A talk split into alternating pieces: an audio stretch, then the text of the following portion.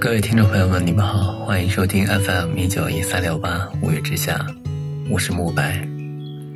今天突然想写一写关于你的故事，可能是因为突如其来的忙碌让我感到后怕，我怕我接下来将有好一段时间不能再用来缅怀，怕我的时间中再也容不下回忆你的间隔，怕我甚至连打开手机备忘录和电脑我的文档的机会都没有。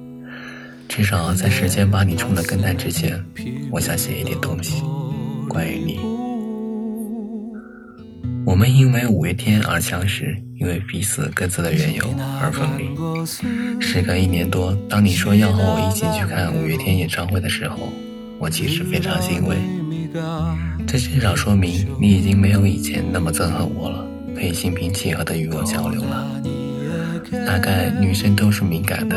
无论她们外表看起来多么波澜不惊或不拘小节，曾经深深喜欢过的人，还是一眼就能辨认出来，你变丑了。从头到脚，从里到外，一身的四大料，披着一身薄薄的蓝色雨衣，喝着奶咖。演唱会开始后，你时不时的看向我，我不是没有发现，只是假装没有察觉。既然来到了这间体育场。离我视为信仰的五月天只有一千多米的距离，不如抛开所有的爱恨情仇，享受这个震撼的夜晚。我本来是这样想的，在你出现在我身旁之前，一直都是这样想的。但没有一首情歌是我能够好好听下去的。听到我不愿让你一个人，脑中就会浮现出心中你歪七扭八的字。你说你不会写情书，所以只好写五月天的歌词。你写道：“我不愿让你一个人。”后来真的我们就在一起了。听到恋爱印，就会不受控制的联想到你五音不全的歌声。你说论绕口令，你只服阿信。然后唱到未来某年某月某日某时某分某秒某人某地某种永远的心情，不会忘记此刻 love。虽然真的很难听，就是了。放突然好想你，也许是我最难过的时刻。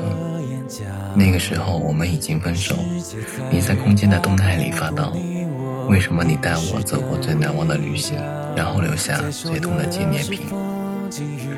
时至今日回想起来，我还是觉得非常的内疚，像是人的心被千万根刺刺穿的疼痛。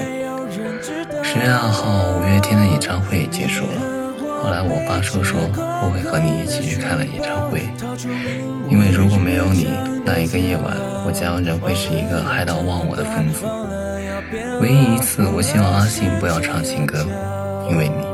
演唱会后一天，我陪你去买南京的特产，那天很热，地铁上人也很多，我们顺着人流从三号线被挤下来，在仍有人潮的波浪把我们带到一号线的转换口。你的柱子休息的时候，有那么一瞬间，你把头靠在我的肩上，然后又挽在手里。我什么话都没说，我觉得说什么都是多余的。我们彼此都心知肚明。你回去后的第二天，我去了奶奶家。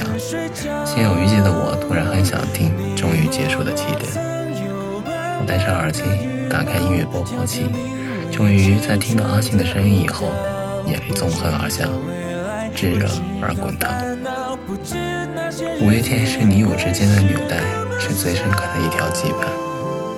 如果没有他们，我们就不会相遇，也不会有后来的我们。朋友曾和我说，她从没打算与她的男友结婚，因为他们的三观和世界都有太多不同。